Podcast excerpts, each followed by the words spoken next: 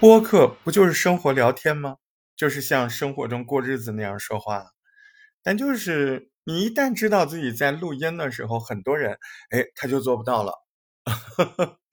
啊，其实呢，你做到了也不是就结束了，这个工作还得深入啊。有很多入门者。呃，入门学习做播客的，在第一阶段，哎，他终于成功的找到了生活聊天的语气，他开始习惯在话筒前侃侃而谈了。可是这个时候就遇到两个问题，嗯，第一个问题是，您现在谈话的这个调调、这个味道，它是你自己的风格吗？或者这个风格要把它规定下来成为你的个人风格，还是修一修？这是一个问题。还有一个问题，在不同类型的节目，比如说说新闻，你看很多人在这儿就是凸显的非常明显这个问题，对吧？呃，很多生活聊天的，你你你你，比如说像我这样说话的人啊，像此刻这语气，那你照搬这个语气去做热点节目也行，显然就是没有那么出彩，对不对？哎，显然就显得慵懒了一点，随意了一点，呃，积极性。好像就没有那么够，对不对？嗯，但是你要拿这个语气去做，呃，这个叫什么情感类的节目吧？嗯，行啊，但是又显得好像，嗯，就是没那么交心，对吧？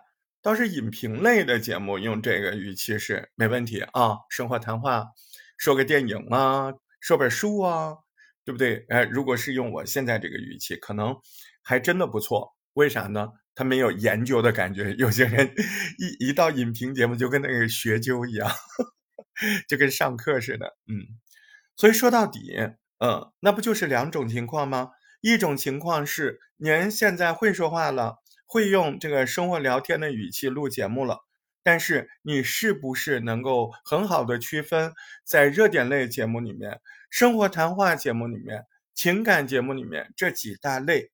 你会有区别吗？您的语气随着这些交流感，啊要求的不同，你的这些交流感会做风格性方向的改变吗？这是一个问题。还有一个问题，你有没有想好你的基准的这个基准的语流风格？那而且我现在说话这个就是我基准语流风格，我已经想好了。哎，那那如果有些人他说话本身就挺慢的，那可能你的基准风格就得快一点。对吧？就是修一修，就前面讲的。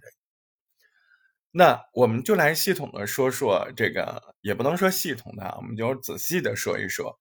呃，这个，呃，你比如说热点类、热话类的节目，它首先你拿生活来说，哎，这种状态生活里有吗？有，它不是你平常聊天的状态，或者说它不是那么随意聊天的状态。